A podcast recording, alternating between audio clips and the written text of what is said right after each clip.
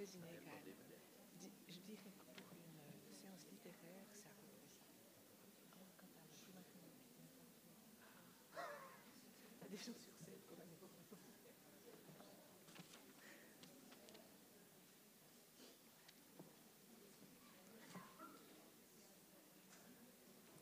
Mesdames, Messieurs, bienvenue pour cet après-midi littéraire, puisque comme chaque saison, nous avons le privilège d'accueillir un écrivain, François Deblu, qui va nous parler de son œuvre. François Deblu, quand nous nous sommes croisés pour la première fois à l'Université de Lausanne, c'était l'année de toutes les explosions estudiantines. Mais vous prépariez déjà votre premier recueil, ce que je ne savais pas, et je ne me doutais pas qu'aujourd'hui, il y aurait à votre acquis une aussi longue bibliographie.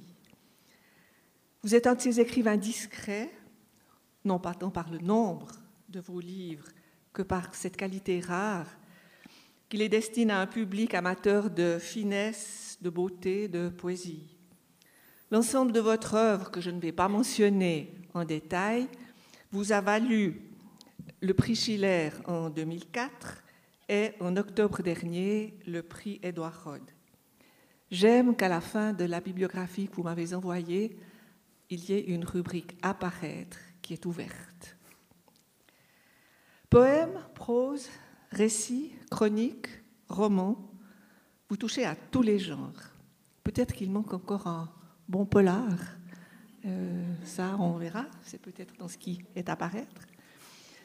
Vous révélez derrière les choses les plus anodines un abîme de sens et de poésie. Vous parlez de vous, vous vous, inventez des alter ego, vous donnez la parole à d'autres dans des entretiens rêvés, tel Rembrandt avec qui vous avez entretenu une saisissante conversation. Vous faites entrer le lecteur dans des univers à la fois surprenants et familiers, donnant à vos narrateurs des rôles de passeurs. Et je crois que comme poète, c'est ce que vous êtes avant tout, puisque l'écriture permet d'entrer de, derrière les choses les plus simples dans un monde qui est celui de la poésie. Vous nous offrez un outil par la grâce des mots. Mais passeur, vous l'avez été aussi parce que deux ans à peine après la fin de vos études à la faculté des lettres de Lausanne, vous avez été nommé professeur de français au gymnase de Chamblande, où vous avez ouvert des volets d'étudiants et d'élèves aux richesses de la littérature. Vous avez aussi initié les étudiants de la faculté des lettres au secret de ce qui était encore à ses débuts, à savoir les études de narratologie. Passeur aussi par les nombreux essais que vous avez consacrés à la littérature, à la poésie en particulier, à certains écrivains tels que Ramu ou Georges Aldas en particulier, avec qui vous avez entretenu une relation tout à fait privilégiée. Passeur aussi maintenant, et depuis quelques années, par ces missions à l'étranger auxquelles vous êtes appelés pour donner des conférences, des causeries, des séminaires, des exposés, et euh, vous révéler dans le vaste monde l'existence d'une littérature en Suisse romande, et aussi par votre rôle de conseiller littéraire auprès du service des affaires culturelles du canton de Vaud depuis 2012. Passeur entre les arts aussi, dans la mesure où plusieurs de vos volumes font dialoguer l'image et les poèmes, notamment dans une fructueuse collaboration avec Claire Nicole. Et vous avez aussi travaillé avec des musiciens qui ont mis en musique euh, certains de vos poèmes. On se souvient aussi du livret de la fête des vignerons, les euh, saisons d'Arlevin, qui vous ont révélé en collaboration ou disons en accord avec la musique et avec la mise en scène de François Rochet à un public, je dirais probablement beaucoup plus vaste que celui que vos livres vous avez acquis, mais ce public, il est là maintenant, vous l'avez constitué à ce moment-là. Et guide aussi pour nous maintenant, puisque vous avez choisi pour titre à votre conférence Voyage au cœur du monde. Vagabondage. Pardon? Vagabondage, oui, pardon. Oui, j'ai mal lu, j'étais prise dans Vagabondage au cœur du monde, ce qui est d'ailleurs encore plus suggestif. Et le monde, votre monde, nous attendons de voir ce qu'il est et je vous remercie de ce que vous allez nous faire partager. Merci. Merci. Merci à Françoise Fournereau pour cette présentation qui suppose euh, beaucoup de travail, je sais, pour m'être trouvé dans ce genre de situation, et euh, pour la justesse de ses propos et l'amitié avec euh, laquelle elle a préparé cette présentation. Et merci aussi aux responsables et aux organisateurs de Connaissance 3 d'avoir bien voulu me convier à vous rencontrer aujourd'hui. Et enfin, bien sûr, merci à vous d'être là par un jour où on hésiterait peut-être à sortir de chez soi pour franchir des nappes de brouillard et de frimas. Mais enfin, au moins sommes-nous les uns et les autres à l'abri des intempéries. C'est vrai que euh, j'ai préféré le mot vagabondage au mot voyage. Ça ne vous étonnera pas si je vous dis que je suis euh, sensible aux mots. On m'avait demandé une fois de donner une petite notice autobiographique pour faire figurer sur un de mes premiers livres. Et j'avais mis simplement, il me semblait que ma vie tenait à peu près dans cette formule, euh, sensible au poids des mots. Après tout, pourquoi en rajouter? Mais c'est dire que vagabondage est un mot que j'aime bien. Au cœur du monde, j'aime aussi le mot cœur, c'est vrai, et j'aime bien le mot monde. Je dois d'ailleurs me défendre moi-même parfois de l'utiliser. Vagabondage, je l'avais pensé plutôt au pluriel. Je crois que dans le programme que vous avez reçu, il est au singulier. Mais le tréma est aussi sur le U au lieu d'être sur le E, mais c'est pas grave. Vagabondage, j'ai l'habitude.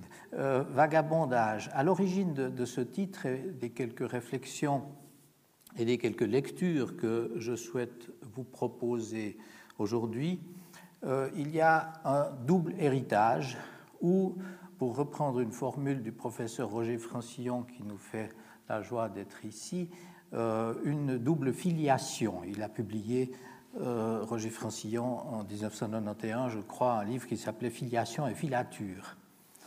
Très joli titre. La littérature romande, c'est pas très original de le dire, mais je, je l'éprouve et je le pense souvent, et dans la mesure où elle existe, parce que c'est une vieille discussion, mais elle est l'héritière en somme de deux grands modèles. C'est pratique, on aime beaucoup la pensée binaire de façon générale, euh, les ordinateurs fonctionnent d'ailleurs de façon binaire aussi. Alors on oppose, on oppose. Euh, on aime les oppositions, Racine à Corneille ou Voltaire à Rousseau, et euh, en, Suisse romande, volontiers, euh, Blaise Sandrard à Ramu.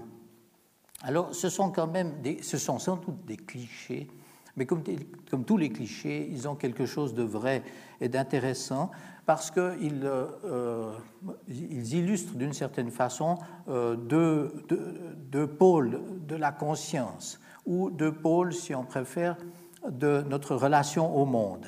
Et euh, pour cela, il est bien évident qu'il n'est pas besoin d'écrire ou d'être écrivain euh, pour, pour l'éprouver. Je vais essayer de vous le montrer. Euh, Sandrard, d'un côté, c'est le vagabond, vagabondage. C'est le vagabond par excellence dans sa vie, dans son corps et dans sa tête.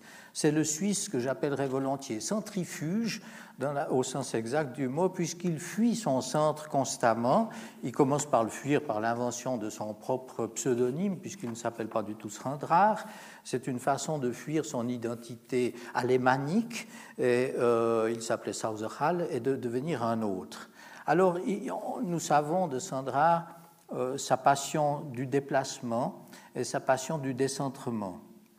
J'aurai l'occasion d'évoquer tout à l'heure bien sûr la Chine, puisque c'est elle euh, qui est à l'origine de, euh, mon dernier livre, mais la Chine, puisque j'évoque le centre et le décentrement, s'intitule elle-même, vous le savez, l'empire du milieu.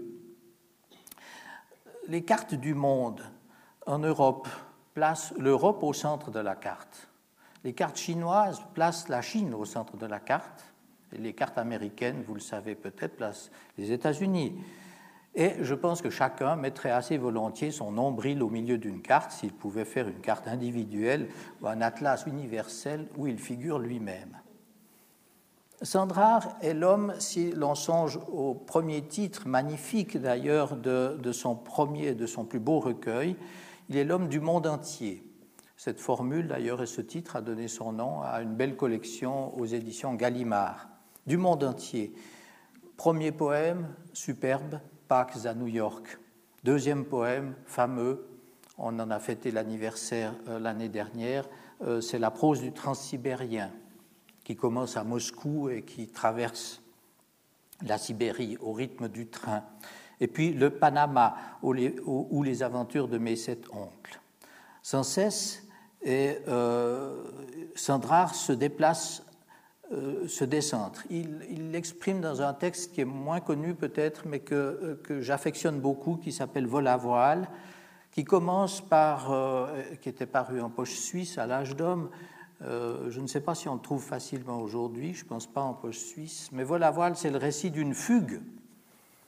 Et le mot fugue dit une fuite, chez l'adolescent souvent et d'abord, et puis c'est aussi un terme de musique, Sandra le sait très bien, où dans la, musique ce sont des variations. À, à 15 ans, dit-il, c'est l'ouverture de vol à voile que je me permets de citer. À 15 ans, on a les yeux plus gros que le ventre, et j'étais gourmand. J'étais là depuis plus de trois mois, je n'arrivais pas à me rassasier, je dévorais des yeux, je ne clignais pas. Jour et nuit, je tenais mes yeux ouverts, je voulais voir tout, tout regarder, et souvent j'étais pris de vertige. Là-dessus, une page évoque euh, euh, Sandra en Chine. Et croyez-moi, euh, lorsque j'ai été invité en Chine et à parler devant des auditoires chinois, c'est une page que je n'ai pas osé citer parce que je ne voulais pas que mes hôtes en perdent la face. Parce qu'il y a un énorme chinois, vraiment très très gros, très rond comme ça, qui est sur une pile de paquets de thé dans un marché où on marchande du thé. Euh, alors, bon, au début de Vol à voile, il dit, vous l'avez entendu, cet appétit de découvrir et de dévorer le monde. Il a faim et il a soif. À 15 ans, on a les yeux plus gros que le ventre. Nous savons que le voyage, pour chacun d'entre nous, mais pour Sandra euh, plus peut-être que pour d'autres, euh, est, le fruit d'abord du rêve. il est, et puis, il est le récit de ce rêve. Il est le fruit de l'imagination.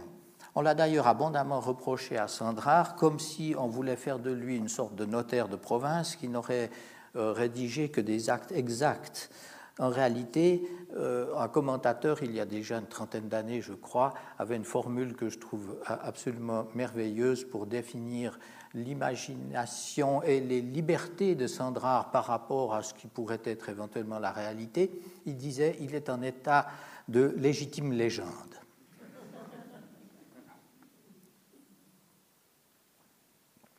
À l'autre pôle, symbolique, euh, attaché à son pays, presque immobile, il y a Ramu.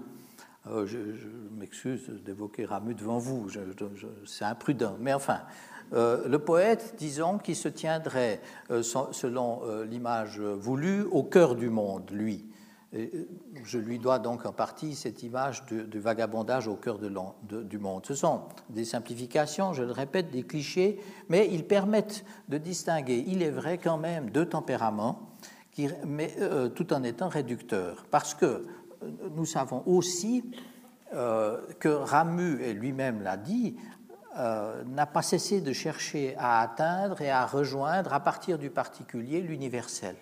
Donc il faisait des navettes. Et s'il n'était pas universel, on ne le lirait pas en dehors euh, du brave canton de Vaud. On lit Ramu, on peut le lire très très bien euh, à l'étranger, on, le sait, il est traduit. Euh, à partir du particulier, parce que c'est là son expérience et sa justesse. On n'a pas toujours bien commenté, à mon avis, j'ai entendu ça à la télévision il y a fort longtemps, il y a 15 ans peut-être, des, gens qui s'interrogeaient sur ce qu'il dit de, euh, je n'ai pas la phrase en mémoire exacte, de, la façon d'exprimer au plus juste ce qui se passe, disons, entre Cuilly euh, et, Saint-Saphorin. Et on, on, en a fait une sorte de vérité locale, alors que c'est justement pas cela qu'il dit. ce qu'il cherche, c'est la justesse. Et en ce sens-là, pour moi, Ramu est un écrivain russe, d'une certaine façon, proche de Tolstoï, ou, bien il pourrait être un Américain euh, si l'on songe à Faulkner, les uns et les autres partent de, leur lieu propre pour rayonner. Et euh, ils rayonnent d'une humanité immense. C'est cela qui compte.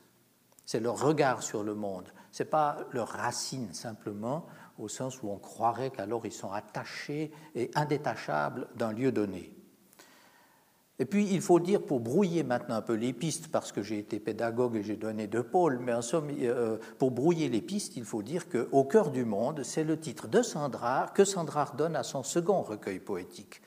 Par conséquent, c'est comme s'il y avait chez l'un et comme, chez l'autre euh, une sorte de pulsation cardiaque, je dirais la, diastole et la systole, qui font que nous faisons tous la navette, nous comme lecteurs et eux comme auteurs et, comme hommes entre le cœur du monde et le monde entier.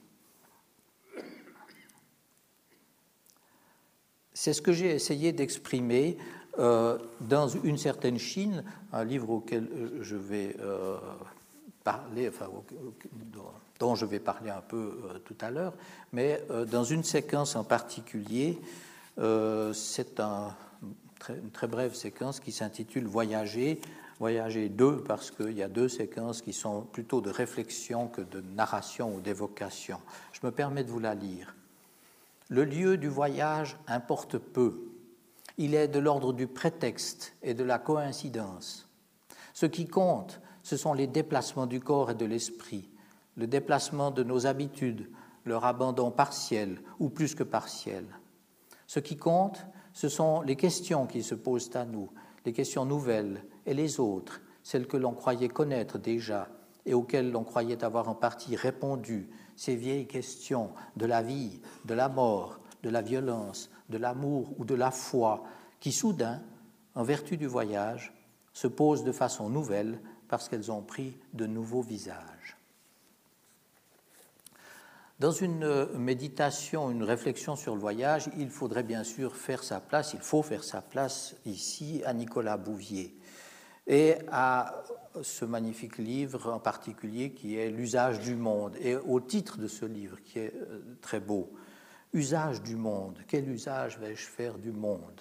Quel usage vais-je faire de ma vie? C'est à peu près, c'est presque la même question.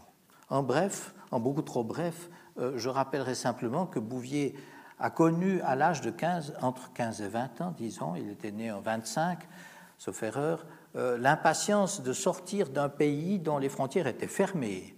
Elles étaient fermées pourquoi? Euh, Eh bien, à cause des circonstances de la Seconde Guerre mondiale. Alors, quand on est enfermé, on n'a qu'une envie, c'est de sortir, beaucoup plus encore que quand les portes sont ouvertes. Il y a un point commun que j'ai remarqué, je pense que d'autres l'ont observé avant moi, mais je ne l'ai pas lu, euh, entre Sandrard euh, et, Bouvier, c'est que l'un et l'autre ont été plongés très longtemps avant de partir. Bon, Sandra est parti tôt, mais il raconte au début de Vol à voile euh, ses lectures. Il est enfermé dans la soupente de la maison familiale à Neuchâtel, euh, dans les Hauts de Neuchâtel. Et il, a fait une fugue, hein, si on l'en croit, n'est-ce pas, en nouant des draps comme un prisonnier pour fuir de sa cellule. Il est descendu le long de la, de la façade, il a foncé à la gare, il n'avait pas d'argent, il est sauté dans le premier train venu, il s'est retrouvé à Berlin, puis à Moscou, puis dans le transsibérien. Il écrit ceci Je m'étais sauvé de la maison, mais après quelques semaines de vagabondage, voilà le mot encore une fois, après quelques semaines de vagabondage en Allemagne et seulement 12 jours de train en Russie, que j'étais loin déjà de la bibliothèque de mon père, où je m'enfermais pour me plonger dans, c'est le titre d'un livre, La géographie universelle. Devinez qui le nom du géographe, il s'appelle Élisée Reclus. Dans la géographie universelle d'Élisée Reclus, ou lire en cachette tous les livres défendus. La géographie universelle d'Élisée Reclus, j'ai jeté un coup d'œil, c'est 19 volumes. Alors il avait de l'appétit, quand même. Euh, or, au début de l'usage du monde, euh, Bouvier raconte exactement la même chose, c'est-à-dire l'appétit et le plaisir, le plaisir sensuel quasiment, de rêver en regardant des cartes de géographie et en lisant euh, des, géographes. Alors, ce que je pourrais dire maintenant, c'est que les gens de ma génération, une après Bouvier et, deux ou trois après Ramu et Sandra, euh, c'est-à-dire vous et moi, en somme, n'avons pas été soumis en Suisse euh, à cette alternative de rester au cœur du monde ou de vagabonder dans le monde entier. Je dis bien en Suisse parce qu'il suffit de s'éloigner de deux heures d'avion d'ici pour se retrouver dans un pays comme le Maroc, d'où on ne sort pas, on ne s'en rend pas compte, ou bien en Arménie, d'où on ne sort pas non plus. Euh, sans, visa très compliqué à obtenir. Donc la liberté de mouvement, euh, elle, n'est pas universelle. Regardez le ciel par un jour de beau temps, pas aujourd'hui, euh, au-dessus de Lausanne, et vous verrez ce ciel complètement quadrillé, serré de la trace de dizaines de lignes d'avions au même instant. Et puis, il est banal de dire, mais c'est vrai quand même aussi, que le monde entier ne cesse de débarquer dans nos intérieurs, c'est-à-dire d'une certaine façon dans nos intimités quotidiennes, par la radio, par la télévision, par les ordinateurs, qui sont à peine interposés entre ce monde-là et euh, entre notre monde et, le monde d'ailleurs, pour le meilleur et puis souvent pour le pire. Bref, nos rêves de vagabondage ne sont plus tout à fait ce qu'ils pouvaient être, je dirais, il y a 50 ans ou il y a 100 ans. Et nos vagabondages réels non plus. Euh, on ne pourrait pas aujourd'hui euh, faire le voyage de Bouvier pour des raisons extrêmement simples. C'est qu'il a traversé, lui, les Balkans, la Turquie, le Kurdistan, l'Iran, le Pakistan, euh, sans risquer des tirs de roquettes ou des prises d'otages.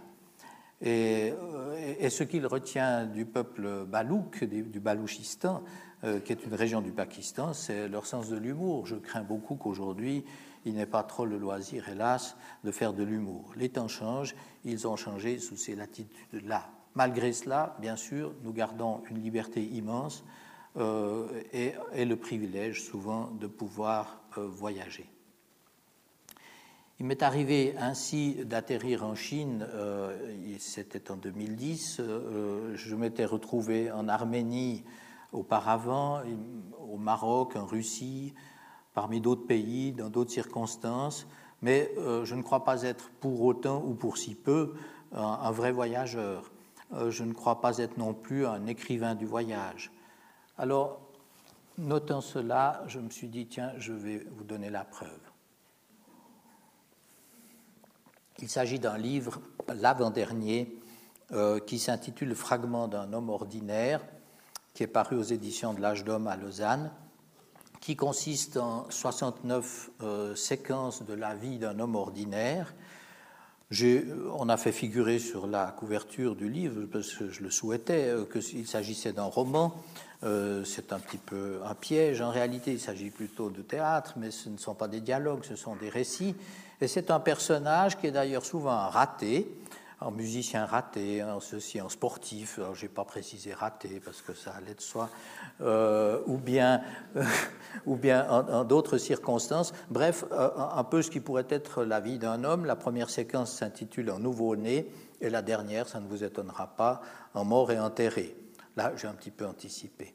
Mais euh, pour le surplus, en timide, en mélancolique, etc., etc. Et il y a là une séquence qui s'intitule En voyageur. La voici.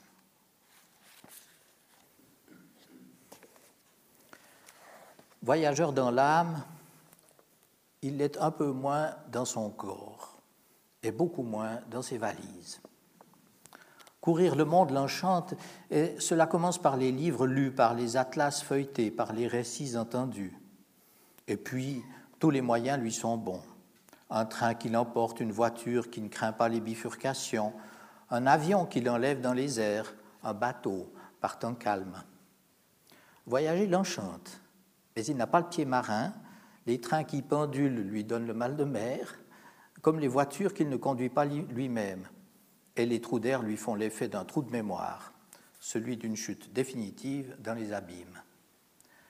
Sans cesse, il rêve monde nouveau, découvertes et merveilles. Il déambule, file, s'arrête, revient, repart. Son imagination vagabonde, arpente les époques et les espaces sans jamais se lasser. Les escales, les ports, les gares le fascinent. L'humanité y est en marche. Des destins s'y croisent, dont les hasards paraissent inépuisables, comme autant d'autres vies, toujours possibles. Mais préparer ses bagages l'accable, rassembler les remèdes indispensables à sa survie en toutes circonstances, mettre de l'ordre chez lui, nettoyer, classer, mettre à jour ce qui doit l'être, de sorte à ne pas laisser derrière lui un fatras inextricable au cas où il ne reviendrait jamais plus, victime de quelque accident ou de quelque distraction majeure. Oui, toutes ces tâches l'accablent, et toutes ces précautions, parmi lesquelles tout de même celle qui consiste à laisser euh, son testament bien en vue, de façon faussement négligente, sur le coin d'un meuble, proche de l'entrée, au cas où son avion, par hypothèse presque gratuite, raterait son atterrissage, ou au cas où un taxi fou ferait une embardée trois tonneaux avant de s'immobiliser net, et la gendarmerie n'aurait plus alors qu'à constater que les jeux étaient faits et que de ce passager-là, on ne parlerait plus très longtemps. Bref, toutes ces manœuvres parmi lesquelles celle aussi qui consistait à faire ses paiements avant son départ, faute de quoi il risquait de laisser de lui l'image et le souvenir d'un mauvais payeur. Bref, tous ces impedimenta par quoi les Romains désignaient les bagages du soldat en campagne, mais par quoi ils nomment, lui, euh, tous ces invisibles empêcheurs de partir à l'improviste et de voyager le cœur libre et léger, ces impedimenta l'embarrassent, le clouent au sol et le découragent et c'en est au point que, le plus souvent, il préfère renoncer. Et voilà sa phrase et son élan déjà retombé avant même qu'il n'ait eu la force d'affronter les premiers et les plus petits obstacles qui se dressent sur le chemin de ses rêves. Mais enfin, ce personnage, je vous prie de croire que toute ressemblance avec celui qui vous parle est fortuite, euh, il lui arrive un jour de s'aventurer euh, au Maroc, poursuivi ou précédé plutôt par un, rêve. Il y a beaucoup de rêveries dans nos déplacements. Euh, l'idée étant peut-être de voir une fois dans sa vie le désert, les dunes de sable. On retrouve donc ce personnage ici en Touareg. À 4 heures du matin, on vient de réveiller. Tout le monde dort dans l'auberge, à peine éclairée d'un lumignon. La nuit est noire et fraîche, le ciel étoilé. Par chance, on lui a trouvé un chameau. Il pourra donc tâter de la dune, assister un héros au lever du soleil sur un désert de sable fin, accomplir un vieux rêve.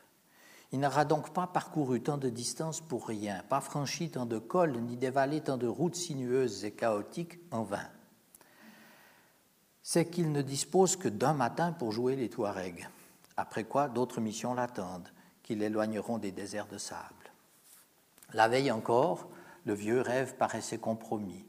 Tous les chameaux de l'oasis s'étaient mobilisés et réquisitionnés par d'autres ahuris de son espèce.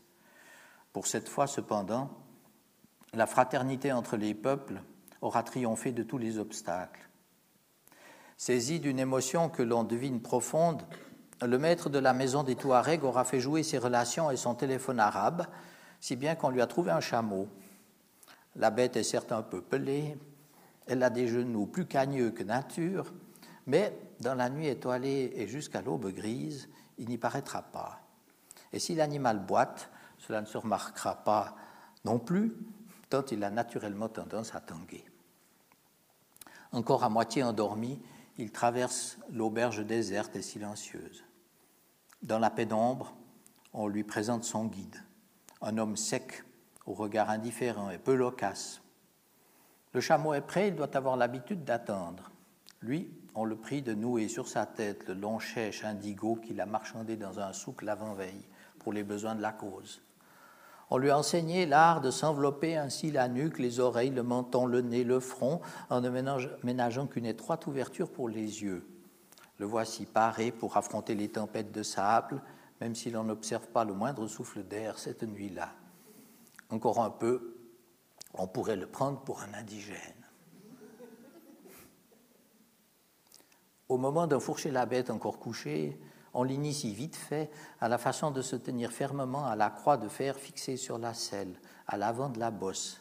C'est qu'il s'agit de ne pas basculer dès la première manœuvre, et le voici déjà enlevé, élevé en deux temps et trois mouvements, en arrière, en avant, en arrière, et emmené au balancement houleux de l'animal.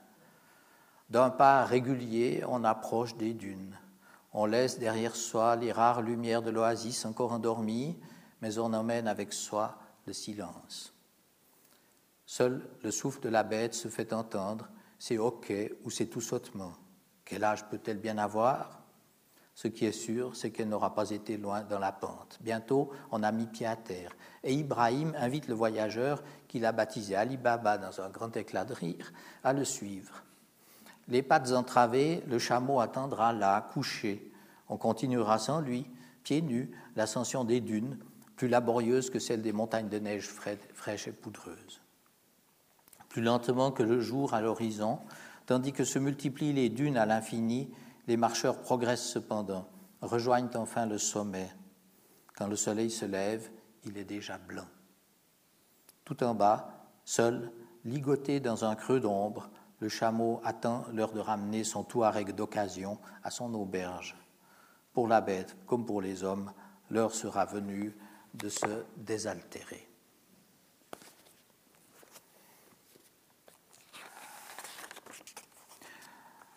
La Chine, c'est un autre chapitre d'une certaine façon, et j'en suis revenu avec le sentiment d'avoir vécu là une expérience comme je n'en avais jamais vécu jusqu'alors, qui est, en résumé, l'expérience de la différence radicale.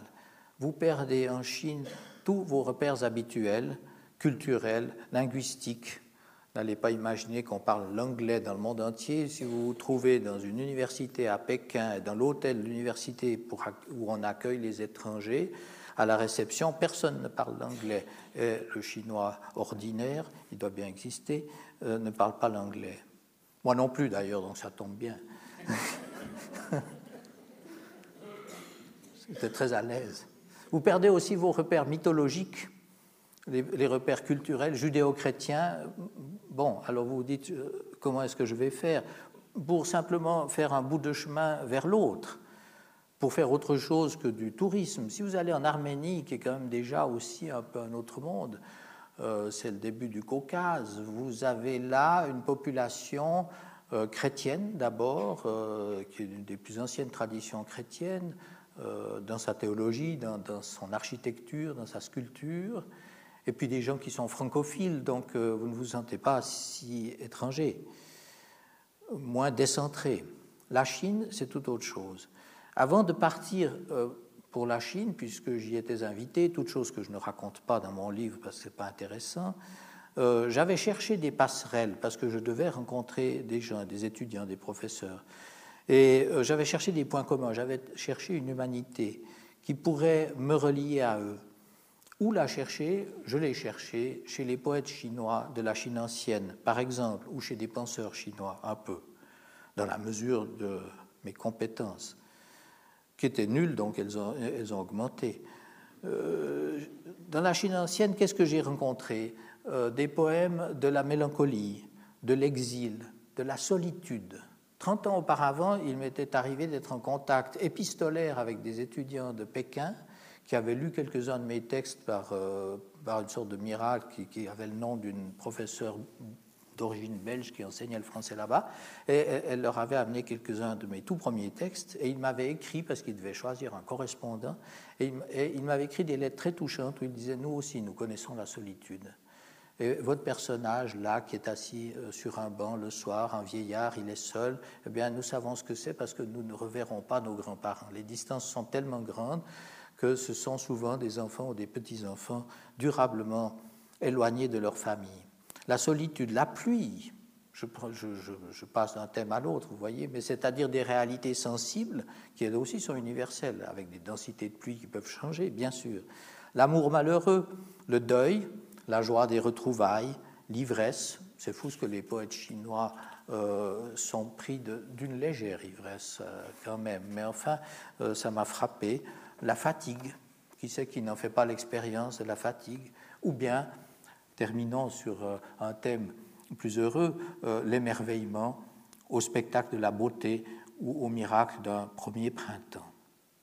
Ramu dit quelque part, c'est une phrase que j'ai entendue lorsque j'avais 20 ans, je n'ai jamais su où elle était, peut-être que euh, Roger Francillon, mon ami, me dira où elle est. Ramu dit quelque part, le poète est celui qui s'étonne.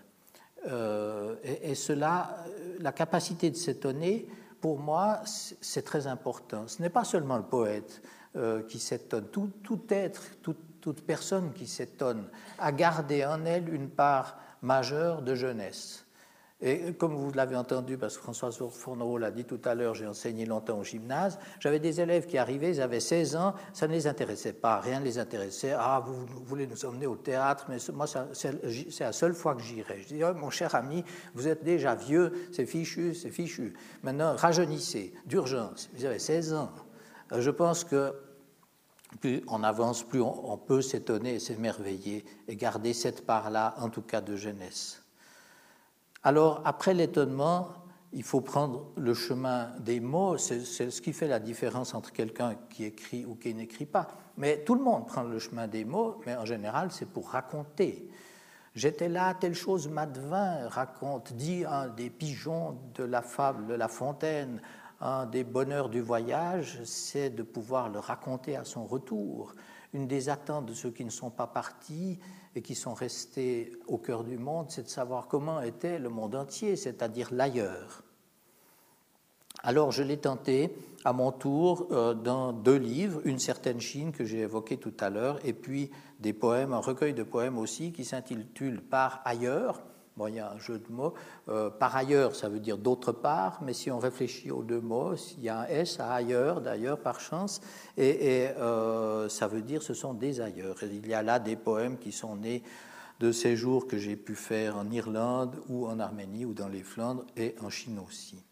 Alors, si vous le voulez bien, c'est par la lecture de quelques séquences empruntées à ces deux livres que j'aimerais euh, poursuivre avant de vous donner la parole ou d'entendre euh, vos questions.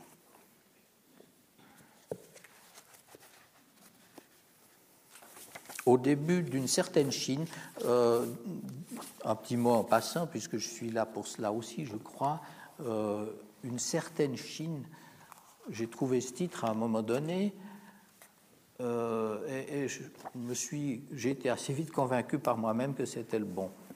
Parce que, vous savez, un titre ne se trouve pas à l'avance. Ça se trouve en cours de travail ou après. Il m'est arrivé d'avoir 17 variantes pour un seul livre.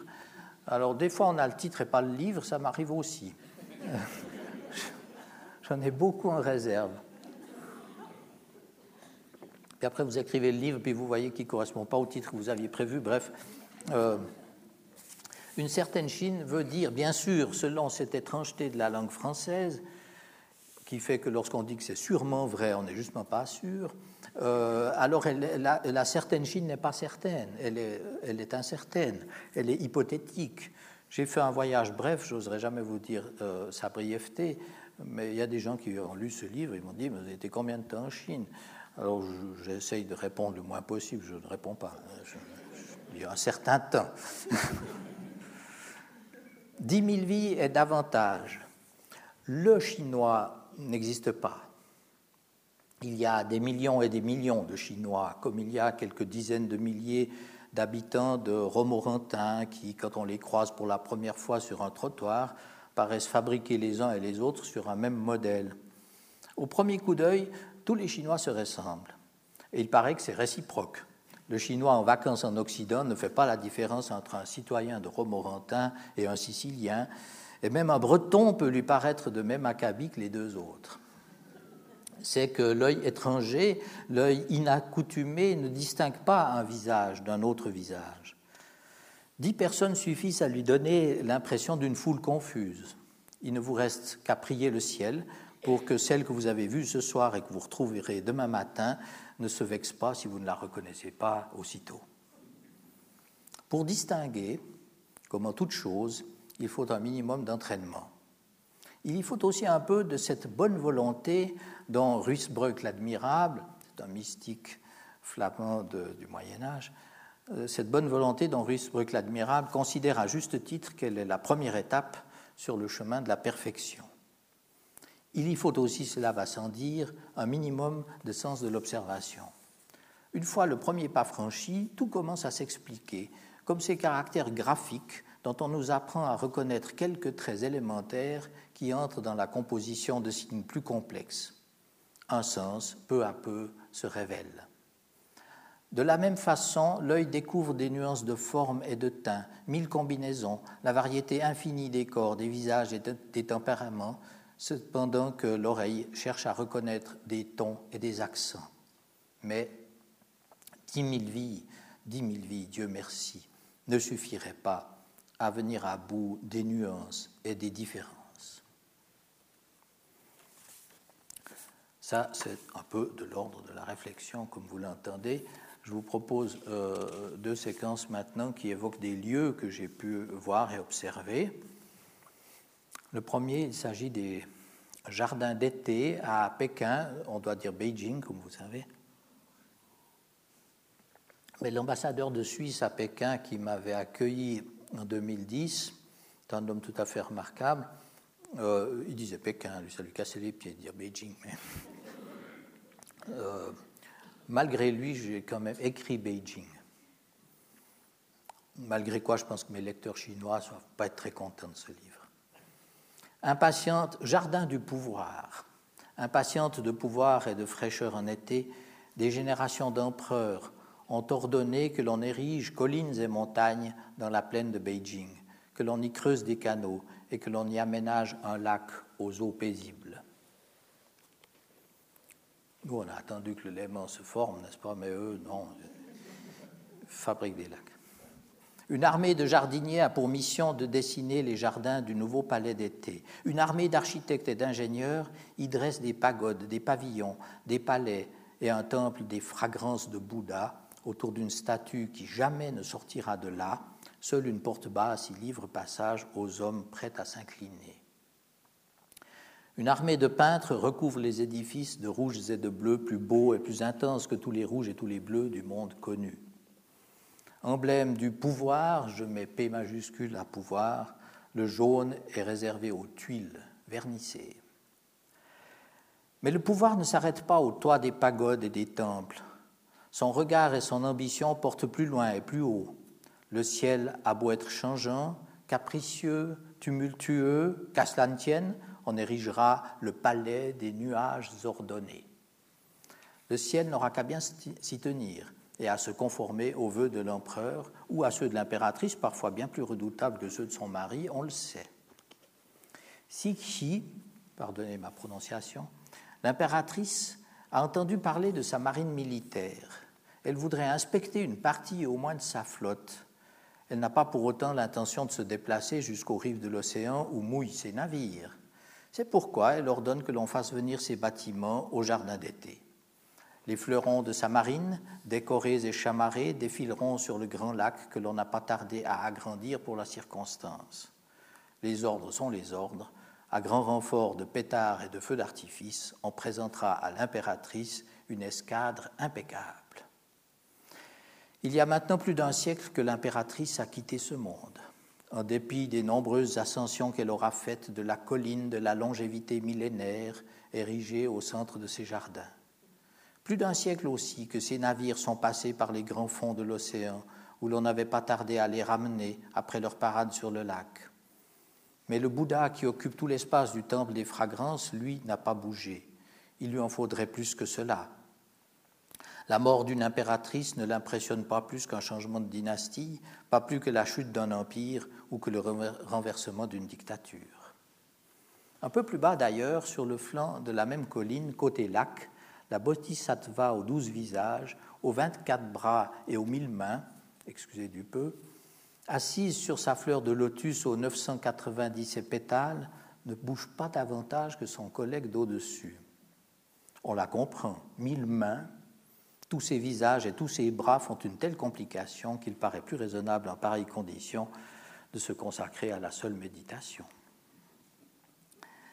À la surface des eaux, qu'une légère brume maintient endormie ce matin, de grandes jonques glissent, lentes et silencieuses, où n'ont pris place que d'invisibles passagers. Des forêts riveraines, invisibles elles aussi, Une lointaine fanfare disperse les accents d'une musique à la fois gaie et solennelle. On respire la douceur fraîche d'un matin d'automne. On se retient de penser aux rigueurs de l'hiver à venir. Grâce au ciel, l'espace d'un instant, le temps paraît suspendu. Sans doute, est-ce que tous les nuages en ont été éloignés pour prendre place docilement au palais des nuages ordonnés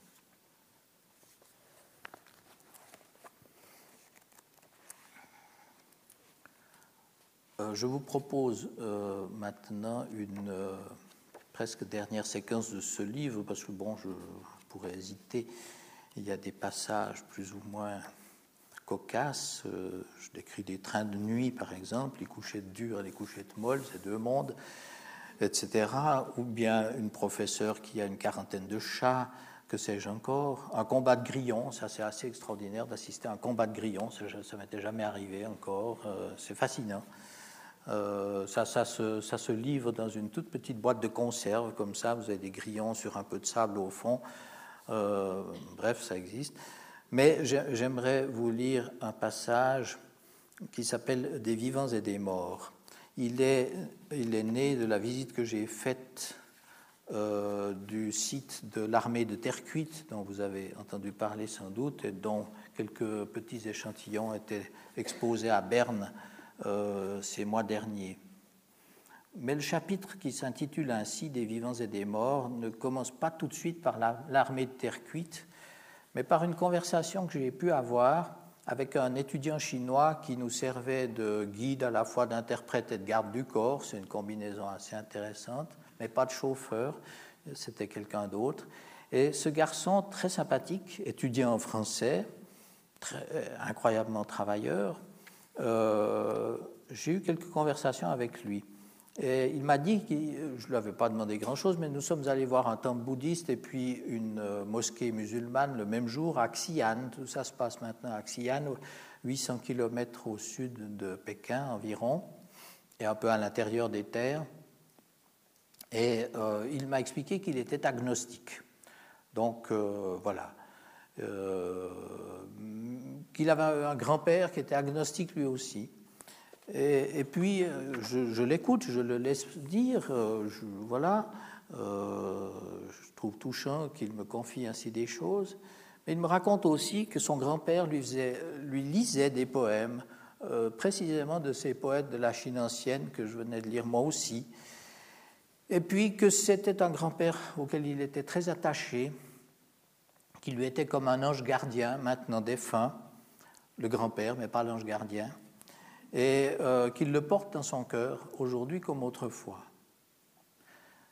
Maintenant, je, reprends la, lecture de, euh, de, mon texte. Sur ces amours-là d'un petit-fils pour son grand-père, le temps n'a pas de prise, le matérialisme dialectique non plus. Ce que Yu, c'est son nom chinois. Les étudiants euh, en français les, étudiants chinois qui apprennent le français se donnent tous des prénoms français parce que ça leur fait très plaisir, en somme. Donc lui, ça, on l'appelait David, enfin il se, présentait ainsi. Mais euh, je l'appelle quand même Yu, Y-O-U. Euh, ce que Yu nous dit aussi, c'est que chaque année, début septembre, le moment venu de la fête des morts, il y en a une, il se rend sur la tombe de son grand-père, s'y recueille et lui rend hommage. Serait-ce que les morts, même pour Yu, ne sont pas tout à fait morts?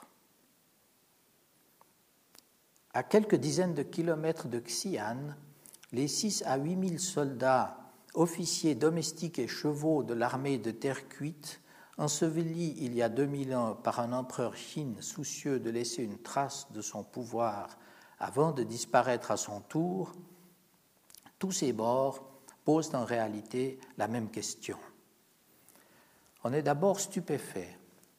L'espace est considérable et la vision pourrait être celle d'un navire dont la coque serait creusée de fosses profondes, d'alignements parallèles et sans fin, tandis qu'une bâche géante en recouvrirait toute la surface sur les quatre côtés de laquelle courent d'étroites passerelles en surplomb.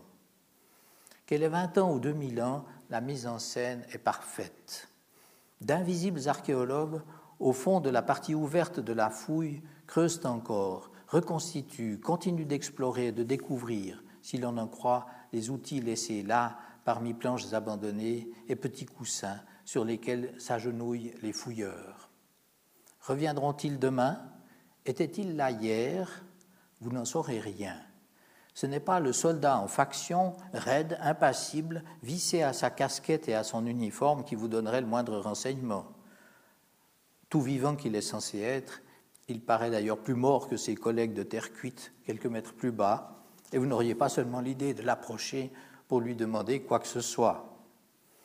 Des fosses en cours d'excavation émergent cependant des fragments de cuirasse, des têtes séparées de leur corps et prises de travers dans la boue sèche des siècles, des parties de chariots dont chacun comptait trois mille pièces, des oiseaux de bronze, cigognes, hérons, cygnes et canards, au vol depuis longtemps figés, des chevaux de terre cuite couchés sur le flanc, brisés, tout un monde enfoui, basculé, tout un monde à sortir de là, corps et biens. Mais l'armée que l'on a déterrée, nettoyée, recollée, redressée, cette armée-là a maintenant repris sa marche. 6 000, 7 000, 8 000 hommes, on ne les compte plus, revenus du monde, revenus du monde paralysé des morts. Je ne sais pas ce que fut la cadence de ces hommes, s'ils marchaient par rang de cinq ou de sept, si leur pas était à trois ou quatre temps. Je ne sais pas la cadence d'aucune armée. Je sais seulement leur commune mission de protéger leurs souverains ou leurs nations, leurs biens et leurs territoires, légitimes ou non. Je sais leur mission de défense, au nom de quoi bien souvent on leur donne l'ordre d'attaquer et d'étendre leur conquête. Six ou huit mille hommes de terre cuite, droits dans leurs bottes, raides dans leurs armures de plaques et de rivets, leur regard à la fois perçant et lointain, le cou enveloppé d'une large écharpe, sanglés, harnachés, le corps tout entier encadré de longues tuniques, six ou huit mille hommes avancent, immuables désormais, avancent entre de hautes tranchées de roches et de terre, en longues colonnes parallèles et distinctes, le corps droit, la tête droite, mort, vivant, implacable, avancent, défilent, défilent sans fin, soumis et puissants, soldats de quelque immense camp de concentration, concentrés, oui, nourris, équipés, un rang par quatre maintenant, non pas exactement alignés cependant, mais décalés, mouvants, vivants, droits dans leur haute chausse de briques, solides, immenses, la taille cintrée, les cheveux savamment coiffés, tressés parfois, et la tête surmontée d'un petit chignon vertical, à quoi se reconnaît l'élite impériale, soldats, officiers, tous d'une effrayante discipline, continuent d'avancer, non pas tragiques, non pas menaçants, puissants seulement et effrayants, chacun d'eux comme parcelle de la puissance du souverain qui vient de donner l'ordre de les enterrer là avant qu'il ne meure à son tour, conscient qu'il est depuis son enfance de sa mort prochaine. Et tandis que l'empereur lui-même demeure introuvable, ces hommes tout juste émergés de sous la terre, ces hommes de terre et de poussière grise, ressuscités, les voici qui marchent à nouveau, ignorant des vivants d'aujourd'hui, indifférents aux morts d'hier et de demain, marchent sans plus s'arrêter, de leurs pas lourds frappent le sol, leurs mains sans épée ouvertes sur le vide, le regard absent, mort, vivant, marchent, avancent, leur volonté intacte et à jamais symbolique.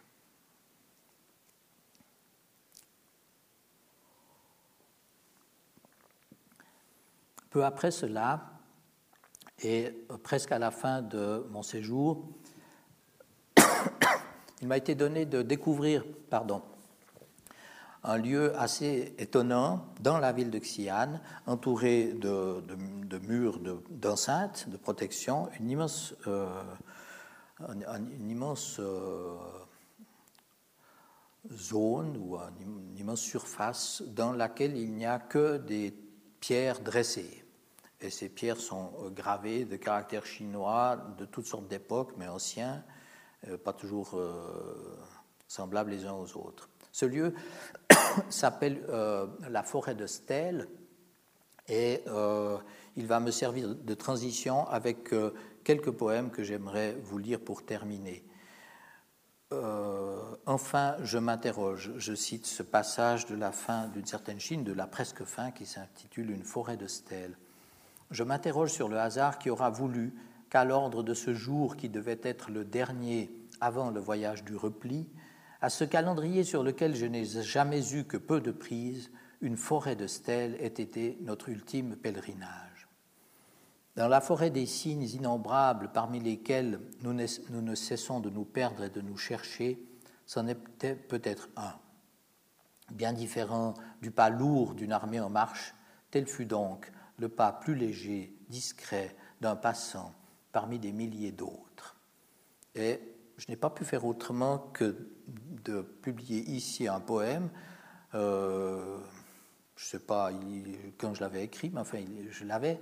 J'ai essayé de le casser, de le mettre à plat pour le faire entrer dans un livre où il n'y a pas de poème. Rien à faire. Ce qui fait que, euh, alors vous pourriez dire que c'est du vol, mais euh, il y a le, poème est, dans deux livres différents. D'une forêt de stèles. Dans la forêt de pierres dressées, plus haute que nous et plus que centenaire, dans la forêt de troncs noirs, sans branches ni racines, dans la forêt où tout n'est que signe, je m'aventure, démuni, perdu, comme un alphabète aux allées d'une immense bibliothèque.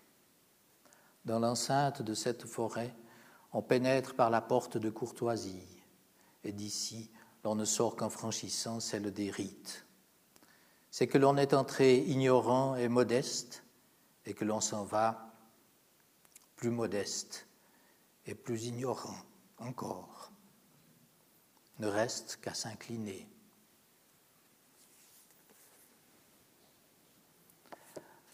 Alors, euh, je ne sais plus la chronologie, non, je crois que j'ai publié les, poèmes de Par ailleurs avant une certaine Chine. Euh, je vous propose la lecture de quelques poèmes, ce sera euh, la fin de mon intervention, qui sont empruntés à la dernière séquence, euh, chinoise elle aussi, que j'ai groupée sous le titre de Fantaisie chromatique, manière chinoise.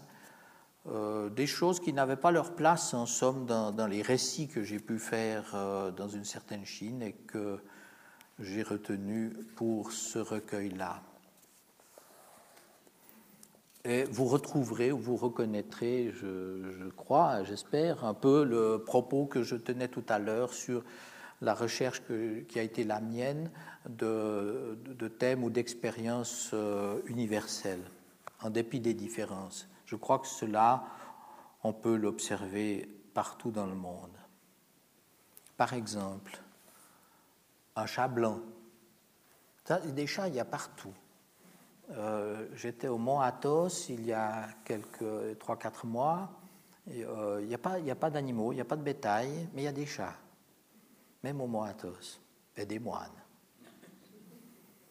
D'un chat blanc, familier des artisans de leurs boutiques d'encre rouge, de pinceaux et de papier de soie, au coin de la rue, un chat blanc s'est arrêté.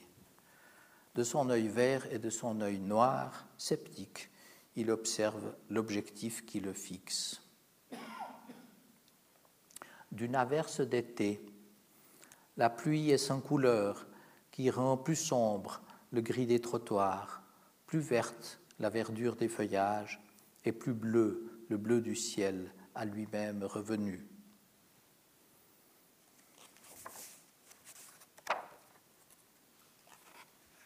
Crépuscule.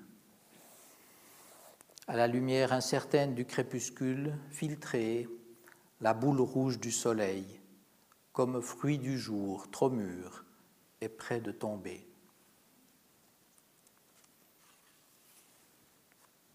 Pleine lune, comme grand lampion jaune aux branches de la nuit, la pleine lune grimpe au ciel, puis elle répand l'égarement au cœur des hommes et le sang au ventre des femmes.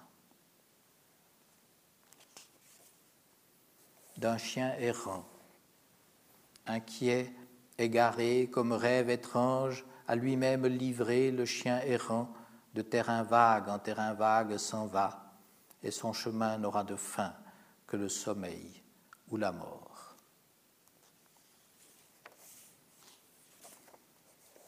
D'une légère ivresse,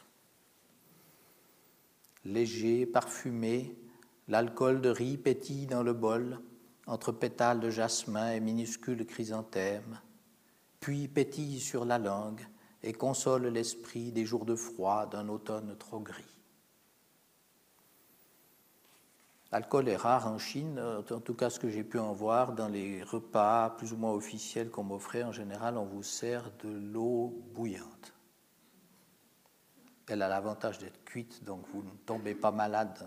Mais, mais les Chinois en boivent aussi. Ils ont avantage, je pense. Pour terminer, voici un poème qui s'intitule L'arrière-pays. À l'arrière-pays, on ne parvient qu'après des mois de voyage et de pèlerinages incertains. Et toujours la semelle s'use, les jambes se fatiguent et le cœur cherche son bien. Je vous remercie pour votre attention.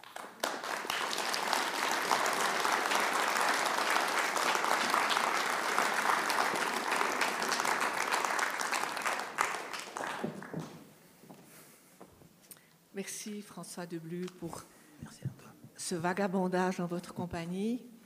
Les pays, mais aussi, vous l'avez senti, et surtout à la lecture de ces derniers poèmes, dont je suis très heureuse que vous nous les ayez partagés, enfin, vous les ayez partagés avec nous, euh, le vagabondage dans les différents types d'écriture qui sont les vôtres.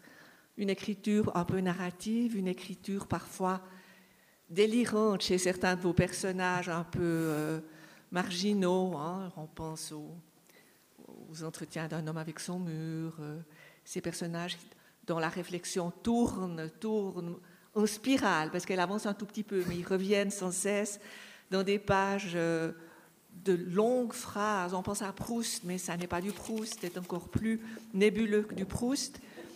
Et puis, cette concision de ces derniers poèmes, ou en quelques mots, sur quelques lignes, parce que si on regarde la page, il y a beaucoup, beaucoup de blanc et puis quelques petits signes noirs, peut-être aussi qui font penser au, à l'art chinois, vous dites l'essentiel. Alors, ma première question avant que vous ayez préparé les vôtres pour les formuler, c'est dans le fond, qu'est-ce qui fait qu'à un certain moment, vous allez écrire des poèmes concis ou bien des espèces de, de logorées intérieures de personnages ou euh, telle ou telle autre forme. Euh, parenthèse, vous avez découvert dans les vagabondages un élément que je n'avais pas mentionné, et heureusement comme ça vous l'avez découvert vous-même, c'est l'humour de François Deblu. Hein. Alors si ma question est encore dans votre oreille. Oui, oui, oui tout à fait dans mon oreille, dans mon esprit un peu moins parce que je, n'ai pas, je n'ai pas de réponse. C'est-à-dire que euh, c'est une question qu'on m'a posée parfois. En effet, comment euh, euh, s'opère le choix entre l'écriture d'un poème ou l'écriture en prose, hein, c'est le, plus narrative Je ne sais pas. Je n'en sais rien du tout. Je, je pense je peux, je peux faire des essais de, de, construction, mais, mais, ils sont après coup. Euh, le poème, il, il naît d'une saisie, c'est un saisissement. J'aime assez le penser comme ça, c'est-à-dire un instant, une émotion très, très courte et, il n'y a pas d'histoire. Euh, encore qu'on on m'ait fait remarquer par, parfois, mais ça sont mes lecteurs qui peuvent me le dire, moi je ne fais pas du tout exprès, que il y avait dans certains de mes poèmes des histoires qui se racontaient, que la, fin n'était pas, n'était pas le début, quoi. C'était pas seulement un instant. Mais là, il me semble que dans ceux que je vous ai lus, il n'y a pas tellement de, développement narratif. Après, il y a peut-être des, des, motifs. Euh, euh, bon, il y a des scènes que l'on observe et qui se prêtent à, un récit. Hein, je veux dire, euh, j'évoque dans une certaine Chine un moment euh, très drôle d'ailleurs, qui est le, repas chinois où vous avez 15 personnes autour d'une table circulaire et puis les plats défilent au centre. Euh, je raconte un peu parce que c'est une sorte de, petit film comme ça ou de, de, de séquence de théâtre et puis ensuite on vous présente à des personnes qui vous parlent le chinois très abondamment, tout en sachant que vous ne comprenez rien du tout. Je ne sais pas si vous avez remarqué ça déjà, des gens qui ne parlent pas votre langue, qui vous parlent dans leur langue, je ne sais pas, mais ils continuent de façon tout à fait tranquille, même s'il n'y a pas d'interprète. Ils, sont tellement contents de parler qu'ils parlent. Ça n'a pas d'importance qu'on les comprenne ou pas. Euh, bon, donc ce que je veux dire, ça, ce sont des épisodes qui, qui, m'amusent et que je peux. Alors j'ai tendance à les, raconter comme ça, de façon prosaïque, mais j'ai une sorte de petite preuve là aussi que ça n'est pas décidé à l'avance. Par exemple, quand je suis parti en Chine, je n'avais pas du tout l'intention d'écrire sur la Chine. Euh, un ami m'avait dit, ah, mais euh, un journaliste d'ailleurs m'avait dit, tu, écriras sur la Chine. Je lui ai dit, non, pourquoi j'écrirai sur la Chine? J'en sais rien, je vais en Chine parce que j'ai l'occasion d'y aller. Euh, j'ai une manie, il est vrai, c'est de prendre des notes. J'ai une sorte de sismographe qui est là d'ailleurs, qui ne me quitte pas tellement. quand je, vois, j'observe des choses, les amis qui étaient avec moi en Arménie en sont témoins. Je, je, note, je note des choses, je ne prends pas de photos prends pas de photos. Dieu merci, une compagne qui les prend pour moi. Euh, je suis content de les avoir parfois après, mais, mais en somme, ça, ça, m'agacerait prodigieusement de prendre des photos. Mais j'observe et, je note des choses. Qu'est-ce qui me touche ou qu'est-ce que, à quoi est-ce que je réagis Je n'en sais rien. C'est les lecteurs qui peuvent dire Ah, mais il réagit assez volontiers à tel aspect ou à telle chose euh, qu'il a croisé. Mais euh, je, suis donc revenu de Chine avec des notes, c'est tout, dans un carnet, c'est banal et puis je les ai mises dans un tiroir. Et à un moment donné, un ami qui dirige une revue française, la revue Conférence, qui est une belle revue, me dit N'auriez-vous pas quelque chose à me donner pour ma revue? Je lui dis Non, j'ai rien du tout. Euh, j'écris très lentement, etc. Mais peut-être que si je regarde l'été prochain dans mes notes sur la Chine, aurais-je quelques poèmes? Parce qu'il m'avait semblé comme ça que j'avais dû noter parfois de façon plus verticale que horizontale certaines impressions. Quand j'ai ouvert ce carnet, que j'ai voulu m'y mettre, impossible c'était c'était pas du tout fait pour cela, c'était fait pour euh, donner des récits en prose. Je, je le dis d'ailleurs très euh, franchement et loyalement au début d'une certaine Chine. La Chine a quelque chose de prosaïque. Bon, mais c'est parfaitement arbitraire et quelqu'un peut me dire le contraire, il aura parfaitement raison. Il se trouve que j'ai écrit des récits et qu'à un moment donné, je suis arrivé à la hauteur que vous venez d'entendre d'une forêt de stèles, impossible de l'écrire en prose. Alors je ne sais pas pourquoi, et à partir du poème Une forêt de stèles, j'en écrit, j'ai écrit 30 poèmes chinois euh, qui étaient totalement imprévisibles. Puis après, j'ai fini mon livre en prose, parce que je ne l'avais pas fini. J'ai tout arrêté pour écrire des poèmes. Euh, voilà, donc euh, je, ne, peux pas vous dire. franchement, je ne peux pas vous dire. La musique n'est pas la même, le rythme n'est pas le même, la saisie n'est pas la même. Il y a peut-être plus dans la prose place pour des personnages. J'entends euh, Madame Lee euh, et ses chats. Euh, oui, je pourrais. Elle écrit des poèmes sur les chats d'ailleurs, je le dis. Mais voilà, ou, des, observations. vous savez, en, Chine, il y a une chose extraordinaire. En chinois, le mot non n'existe pas.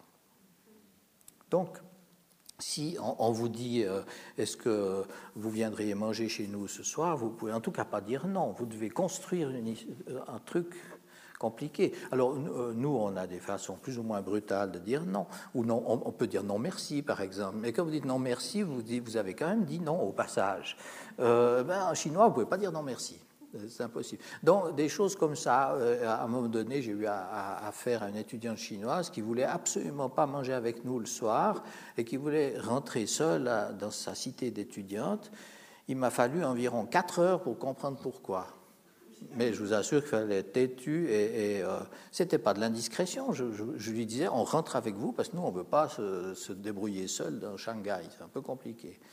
Ah, ben, je peux vous dire. Alors, c'est un chapitre qui s'appelle Tours et détours. C'est comme ça, c'est des stratégies. J'avais heureusement lu, avant de partir, un livre sur la stratégie chinoise. Euh, rien à voir avec le carré grec. Les armées n'avancent pas de la même façon. Vous avez vu, n'est-ce pas, euh, ce matin, on, entend à la radio que la Chine a acheté, oui, la Chine a acheté PSA, c'est-à-dire Citroën et Peugeot, 20%, 25%, mais Saab en, Suède, ils ont déjà acheté. Donc, euh, ils, ont peut-être quand même inventé le jeu d'échecs. Et s'ils jouent aux échecs, ils doivent bien aimer le cheval quand même. Hein, ça c'est pas la tour. C'est diagonale et un peu plus compliqué que la diagonale. Euh, voilà. Mais c'est fascinant en même temps parce qu'on s'aperçoit que nos modes de pensée ne sont pas universels. Nos modes de parler, de fonctionner, pas du tout. Vous ne pouvez pas dire euh, euh, ma maison est au milieu du jardin en, malgache, par exemple. C'est un exemple de Jean-Paul. Il, avait, il, savait la langue malgache. Alors ça modifie complètement les visions du monde qu'on a, le langage. Mais je suis en train de m'éloigner de la question, j'ai remarqué. C'était juste pour pas y répondre. Justement, je trouve que pour une absence de réponse, c'est très, très satisfaisant. Euh, est-ce qu'il y a un micro qui peut se promener? Il est là. Ah, il est là. Voilà. Alors, euh, qui voudrait poser une question à François Deblu? Là-bas, sur, dans la travée à droite, monsieur.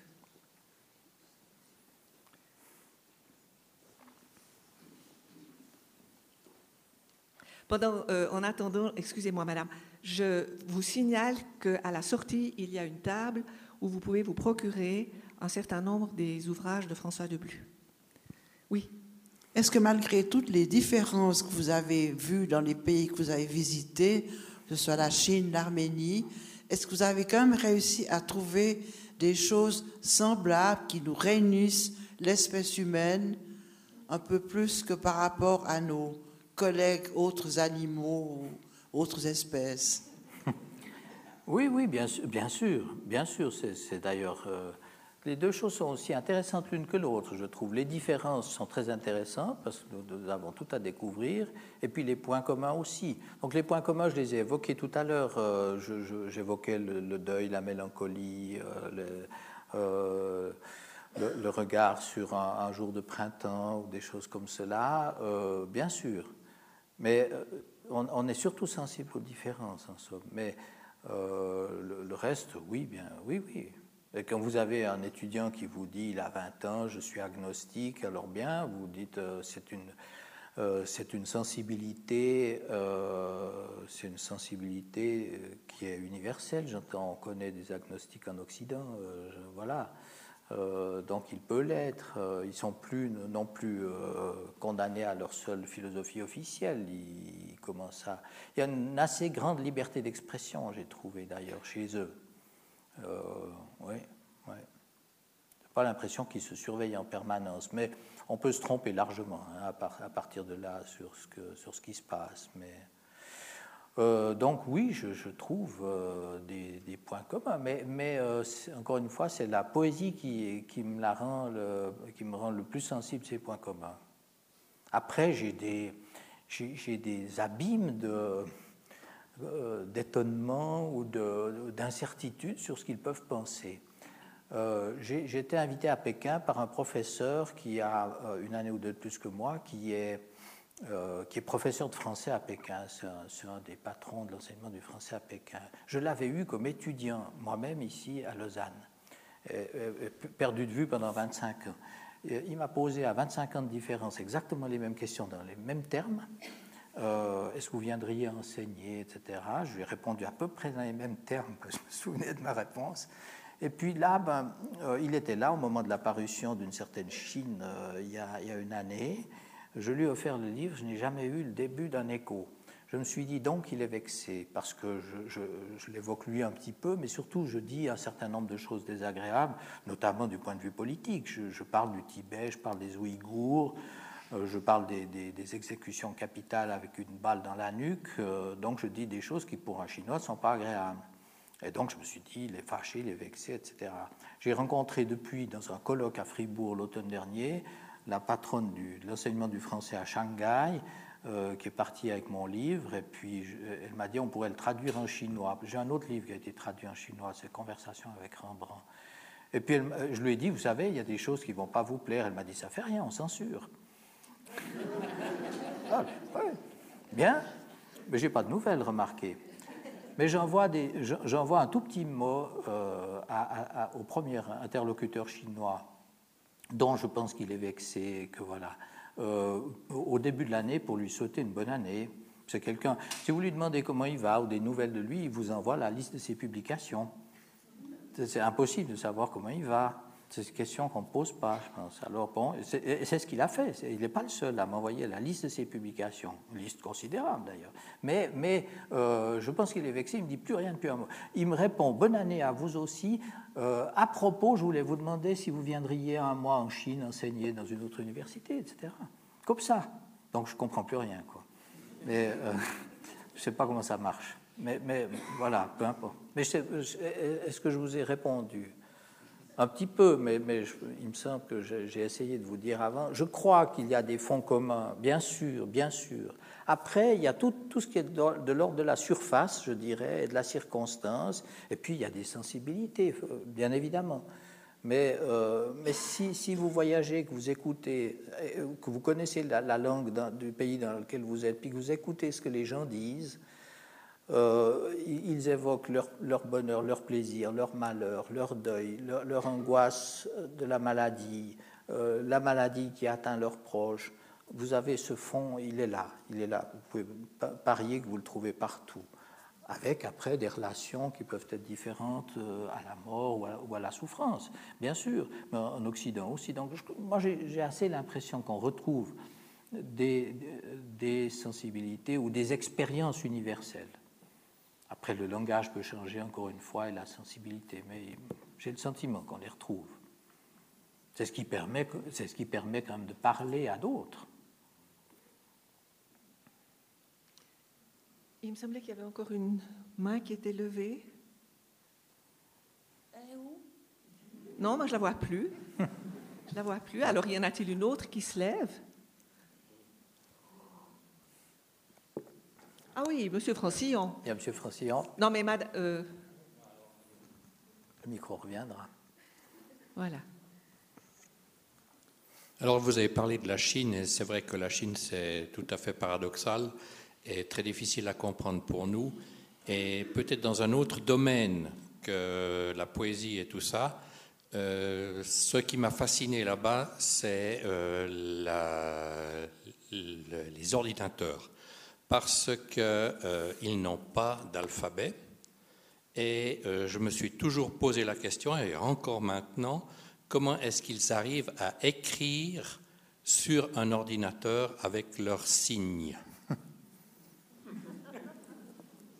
Oui, oh, je ne sais pas, hein. mais, mais ils, ont, ils, ont quand même quelques idéogrammes, non? Euh, Ils ont peut-être deux systèmes. Au Japon, il y en a deux ou trois. Euh, alors, il y en a des très compliqués, très élaborés. Ils, ont peut-être un, répertoire de base. Je ne sais pas. Euh, oui, oui, oui. Oui, mais ça, c'est une question que je n'ai pas posée. Je ne les ai pas tellement vus s'envoyer des SMS. Ils se téléphonent beaucoup. Je ne les ai pas vus beaucoup rédigés, mais vous avez sûrement séjourné plus longtemps que moi en Chine, mais je ne les ai pas vus beaucoup rédiger de, messages téléphoniques. Je les entendais tout le temps au téléphone. Alors ça, et puis, et puis je comprenais qu'on était, ils faisaient constamment des rapports sur les endroits où on était, où on allait, où on voulait aller, où on ne devait pas aller, etc. Euh, ça, j'ai deviné. Mais autrement, euh, je ne sais pas. je ne vois, je vois, pas tellement. Vous l'avez vu, ce, geste sur des écrans de téléphone? Oui. Oui, mais là, vous dessinez le geste sur un clavier. Oui. Mais... Oui, d'accord.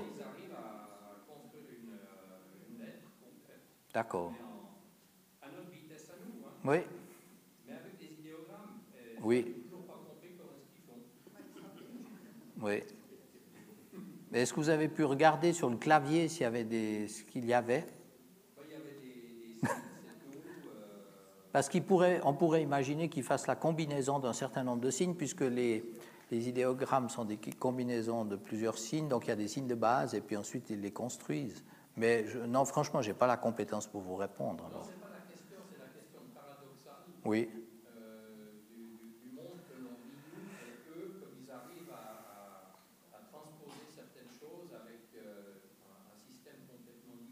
Oui. Donc, dans leur, euh, comment dire, dans leur mentalité, c'est exactement la même chose. Et ça, c'est vrai que vous dites, ah, ils disent jamais non, ça c'est vrai. Mm -hmm. Ils n'osent pas dire non. Mm -hmm. Je ne sais pas s'ils disent oui d'ailleurs, je ne suis pas sûr. oui. Ils acquiescent toujours. Oui, oui, oui. Alors ça pour acquiescer, oui. Oui, oui, oui. Non, ils acquiescent même quand ils ne sont pas d'accord, ça c'est sûr. Une dernière question peut-être, Roger Francillon Oui, j'ai été pris à partie par euh, François à propos de Ramu. Euh, je ne suis d'ailleurs pas sûr euh, de l'endroit où se trouve exactement cette citation, le poète s'étonne. Je pense que c'est dans question, mais il faudrait que je vérifie. Mais je voudrais rebondir sur l'intervention de, de, Madame et sur ce, ce thème de l'universalité. Et je crois que justement, vous nous avez montré dans, dans votre brillante causerie euh, quelle est la fonction du poète? Il y a un texte d'ailleurs de Victor Hugo qui s'appelle Fonction du poète. la fonction du poète, c'est justement de faire en sorte que la communication existe entre les êtres. Et l'histoire que vous avez racontée du jeune homme et de la relation de ce jeune homme avec son grand-père me semble une histoire tout à fait universelle et, à la fois émouvante. Et alors ça me fait penser aussi, puisque vous avez évoqué Ramu, euh, aux, dernières, presque les dernières paroles de Ramu. Vous savez que euh, jusqu'à sa mort, il a voulu travailler à un roman qu'il a intitulé les, hommes posés les uns à côté des autres. Il était obsédé par cette idée que les hommes sont posés les uns à côté des autres et ne communiquent pas. Et que le rôle du poète, c'était faire en sorte que les hommes puissent communiquer entre eux. Et c'est ce que vous nous avez montré aujourd'hui, mhm. merveilleusement. Merci. Merci à vous. Mais c'est vrai que nous sommes un peu les Chinois les uns des autres par moment, n'est-ce pas? Il n'y a pas besoin d'aller si loin. Euh, dans, l'entretien d'un sentimental avec son mur que vous avez évoqué, qui est un livre qui est aussi là euh, à la sortie, il y a euh, une séquence, je m'en suis aperçu très tardivement, enfin très récemment, je veux dire, je n'ai pas fait exprès, mais il y a une séquence qui s'intitule Moi je. Et, euh, le personnage qui, parle dans Moi je de l'entretien d'un sentimental avec son mur, il dit Vous croyez que vous allez, vous allez savoir qui je suis, alors vous vous trompez. Et il commence à expliquer euh, mais par toutes sortes de détours qui il est. Mais alors, euh, je m'appelle Monsieur Vous, dit-il, mais VOU, euh, chinois d'origine, etc. Est-ce Monsieur Vous, vous n'arrivez pas à l'attraper parce qu'il se défile constamment? Alors, qui suis-je? Est une question extrêmement compliquée dont nous n'avons sommes pas, pas tellement la réponse, mais qui êtes-vous? Vous qui êtes en face de moi, c'est pas très simple non plus. Et, je, suis assez sensible à cette idée, effectivement, de la, juxtaposition. Cela dit, il, y a aussi une réalité qui s'appelle la relation. Euh, et, moi, j'y suis très sensible. Donc, euh, voilà, elle, elle, fait que nous arrivons quand même à avoir des magnifiques relations humaines. Dieu merci, Dieu merci. Voilà, merci. Merci.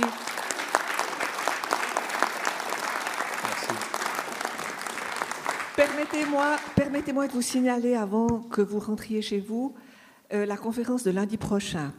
Ce sera la première d'une petite série consacrée au thème des catastrophes. Alors, le professeur Peter Utz, qui enseigne l'allemand à l'université à la faculté des lettres de Lausanne, va nous parler de la culture des catastrophes dans la littérature suisse. Donc, nous serons encore dans une conférence littéraire. Et puis, au mois de février, la deuxième s'intitule La plus grande catastrophe et sera donnée par le professeur de physique, M. François Roten, et le, le, 10, le 10 février, pardon, encore, euh, sur ce même thème toujours, euh, le professeur Thomas Remer, professeur de Bible hébraïque, parlera de la fin du monde a déjà eu lieu. Donc là, on va avoir euh, différents différentes entrées pour nous confronter aux catastrophes. Merci et bon retour chez vous. Je, signe volontiers ainsi déjà. Oui, alors François Deblus signe volontiers quelques livres si vous désirez à la sortie. La table est dans le grand couloir du casino.